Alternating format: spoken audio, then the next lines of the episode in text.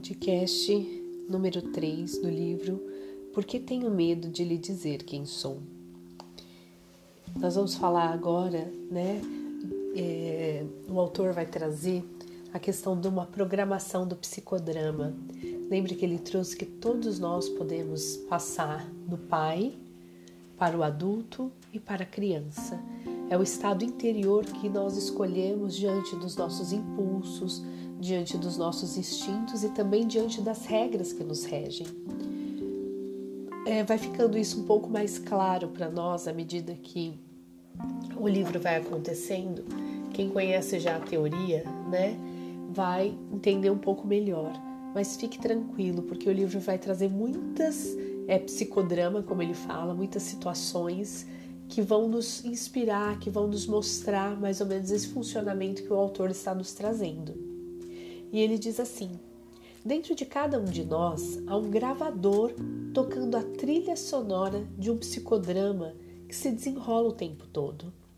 No palco está o pai ou o outro, a criança e o adulto. A mãe ou o pai transmite uma mensagem à criança. Ela reage à sua maneira. Quando o adulto escuta a mensagem e vê a reação da criança, tem que interferir para confirmar ou negar a mensagem. Ele tem que se defender, porque, caso contrário, o futuro da pessoa envolvida será apenas viver o programa do passado.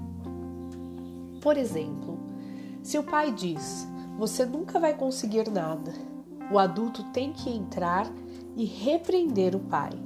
Pare de dizer a esta criança que ela não é boa a continuidade pode e deve ser quebrada.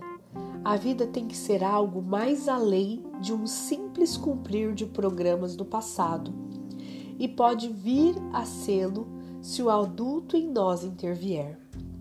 Quando falamos ou agimos, há momento em que a mãe ou o pai dentro de nós está falando. A mensagem é indelével e está sempre operando. Em outros, a criança é quem fala e ainda em outros é o adulto quem fala.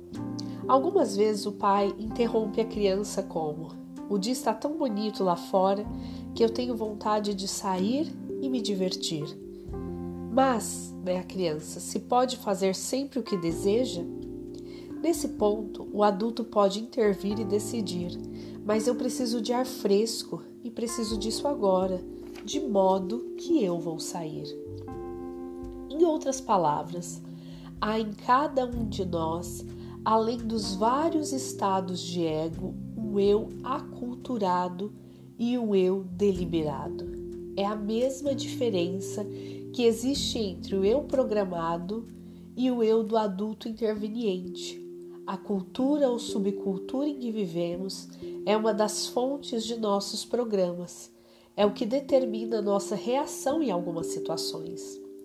Quando obrigamos outros a agirem de acordo com as reações esperadas, ou quando agimos de acordo com os padrões determinados pelo passado, é o eu aculturado que está atuando. À medida que a pessoa torna-se mais adulta, mais madura, o eu deliberado predomina como resultado da convicção e integração pessoal. O ser humano pleno liberta-se pouco a pouco do seu programa e deixa de ser um reator para ser um ator. Ele torna-se o seu próprio homem ou a sua própria mulher. Aqui, gente, nós estamos diante né, daquilo que nós chamamos de decisão, daquilo que nós chamamos de escolha. É, é, interessante, né? Porque existem várias teorias, né? A psicologia, várias abordagens, né? O John Paul ele traz essa abordagem transacional que ela faz uma comunicação com a psicanálise também. Então, né, nós sempre falamos que Freud, nós mesmo que não concordamos com toda a sua teoria, né, com todo o seu fundamento, mas nós não podemos negar muitas questões que a questão da psicanálise trouxe para a psicologia. Uma delas foi é, como são as instâncias psíquicas nossas: o id, o ego e o superego. Então, só para vocês entenderem, o autor desse livro ele trouxe o superego como pai, ou seja, aquele que coloca as regras, as exigências, as responsabilidades.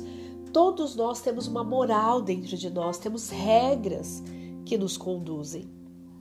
Da mesma forma como todos nós temos instintos, impulsos que muitas vezes eles nos dominam, impulsos ruins e impulsos bons. Por exemplo, existem impulsos bons que às vezes você está sendo sufocado, está num lugar tóxico. Por impulso, você foge daquele lugar, você sai, você nem pensa muito bem no que você faz. É um impulso de sobrevivência, é um instinto. Como nós também temos outros instintos, né? De agressividade, de ciúmes, é, instintos realmente é, sexuais, que nos fazem, é, às vezes, ter impulsos e não ter controle da situação. E existe o ego, que é o, o nosso eu, é a nossa autenticidade, é quem precisa decidir. Muitas vezes quem decide são os nossos instintos ou a nossa moral. Mas não são eles que devem decidir a nossa vida, quem deve decidir somos nós. Eu preciso me tornar não reator, eu não posso ser reagente, eu não posso reagir às situações, eu preciso agir. Então, é, o que, que isso traz né, para nós pensarmos no nosso autoconhecimento? Quantos bloqueios e quantas defesas nós trazemos e que nos torna reagente? Alguém fala algo conosco, ou nós estamos em alguma situação e nós reagimos, nós ou nos defendemos, ou nos isolamos, ou acabamos saindo em fuga daquela situação, ou reagimos de forma agressiva, falando né, coisas que nós não gostaríamos de ter falado. Então nós temos essas instâncias dentro de nós e precisamos conhecer. Eu sou uma pessoa impulsiva. Eu sou uma pessoa que reage o tempo inteiro. Né? Quem eu sou diante desse pai? Eu sou esse gravador, que eu sou o pai que só critico, que imponho, que coloco regras muito exigentes né? Às vezes até conosco mesmo. Quantas pessoas sofrem por se exigir demais, né? Eu até falo com alguns pacientes, é, para de ser carrasco de você. Quantas vezes nós somos carrasco de nós mesmos, né? Ou nós agimos impulsivamente, né? Pelo princípio do prazer, estamos sempre querendo estar na zona de conforto, ou em fuga para não enfrentar as situações, ou enfrentando as situações de maneira equivocada, agressivamente, toxicamente.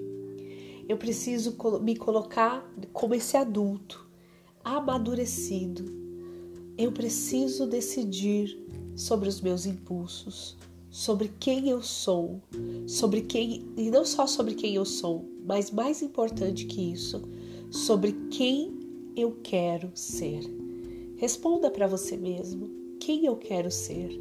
Né? Nós estamos sempre nessa busca, como Victor Frankl, entre o dever, entre o ser e o dever ser. Nós somos agora, mas o que nós devemos ser daqui para frente. Um forte abraço para vocês.